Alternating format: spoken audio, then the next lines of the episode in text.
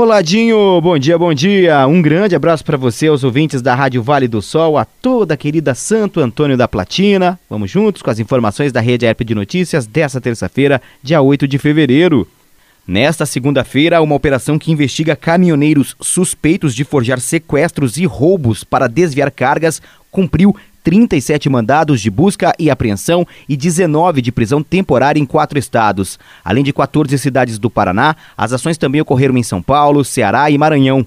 Segundo a polícia, os caminhoneiros desviavam as cargas de alimentos e bebidas que eram vendidas a quadrilhas especializadas na revenda para supermercados. Os caminhoneiros faziam boletins de ocorrência relatando os falsos sequestros e roubos. Em 2019 e 2020, a corporação identificou 74 ocorrências falsas atribuídas à quadrilha. Em Marialva, na região norte do Paraná, um motorista morreu depois de sofrer um acidente ao parar porque um cachorro atravessava a BR-376.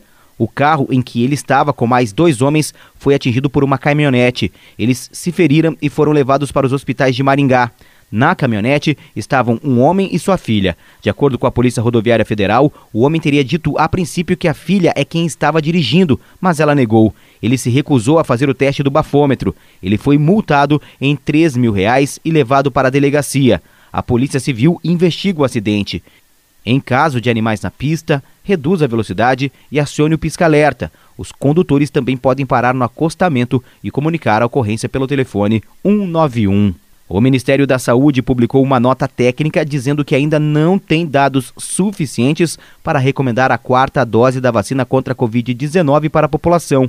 De acordo com a nota, é preciso avaliar com mais detalhes a relação entre vacinados e vacinados em número de hospitalizações, infecções e mortes. A nota técnica ainda afirma que o Plano Nacional de Operacionalização da Vacinação contra a Covid-19 é dinâmico e se adapta a avanços científicos, a situação epidemiológica e a disponibilidade das vacinas no Brasil. De Curitiba, Anderson Luiz com as informações da Rede AERP de Notícias.